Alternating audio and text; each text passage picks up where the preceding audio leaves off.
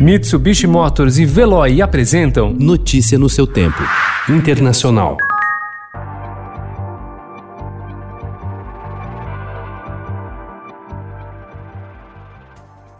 Em um relatório de 411 páginas, investigadores da Organização das Nações Unidas apontaram o presidente da Venezuela, Nicolás Maduro, e outras autoridades chavistas como responsáveis por abusos sistemáticos dos direitos humanos, que constituem crimes contra a humanidade, incluindo assassinatos, tortura e estupro. Eles recomendaram apurações mais detalhadas sobre os casos relatados no documento que foi divulgado ontem.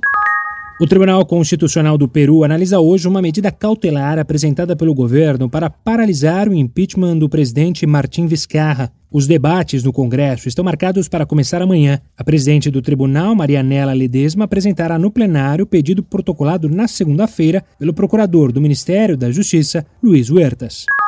O candidato esquerdista à presidência da Bolívia, Luiz Arce, apoiado pelo ex-presidente Evo Morales, lidera as intenções de voto por ampla margem a quase um mês das eleições, segundo pesquisa nacional divulgada ontem. Primeiro-ministro mais longevo da história do Japão, Shinzo Abe, deixou oficialmente o cargo ontem, após quase oito anos. A Abe, que já havia anunciado sua renúncia por motivos de saúde, se desligou do posto após o parlamento indicar Yoshihide Suga, de 71 anos, até então secretário-geral do governo, como seu sucessor. Suga havia se credenciado ao cargo na segunda-feira ao vencer a eleição interna do Partido Liberal Democrata.